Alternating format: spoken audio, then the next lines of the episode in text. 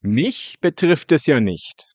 So dachten im Dritten Reich viele und haben sich höflich herausgehalten. Mich betrifft es ja nicht. Denken auch heute wieder viele und schauen lieber weg, wenn der Klimawandel kommt. Wenn die Menschen in Afrika nicht genug zum Leben haben, wenn die Populisten gegen Randgruppen hetzen. Mich betrifft es ja nicht. Mir geht es gut. Es ist nur menschlich, den eigenen Vorteil zu suchen und sich nicht in Gefahr zu bringen. Aber manchmal betrifft es uns doch.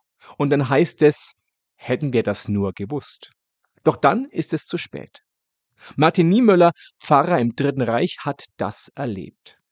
Als die Nazis die Kommunisten holten, habe ich geschwiegen.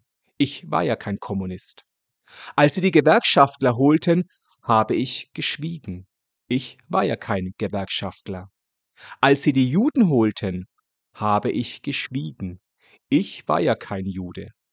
Als sie mich holten, gab es keinen mehr, der protestieren konnte. Wir sind Gott sei Dank in einer ganz anderen Situation als er damals. Aber Niemöllers Mahnung, den Anfängen des Bösen zu wehren, gilt zu jeder Zeit. Wenn Unrecht geschieht, ist es das Einfachste wegzuschauen und sich wegzuducken. Dazu kommt, dass es leider viel zu viel davon in unserer Welt gibt. Wir können uns nicht alles zu Herzen nehmen. Aber eine mir doch Wursthaltung macht unsere Welt auch nicht besser. Einen trefflichen Sonntag wünscht Pfarrer Johannes Schultheiß von der evangelischen Kirchengemeinde Bad Tölz.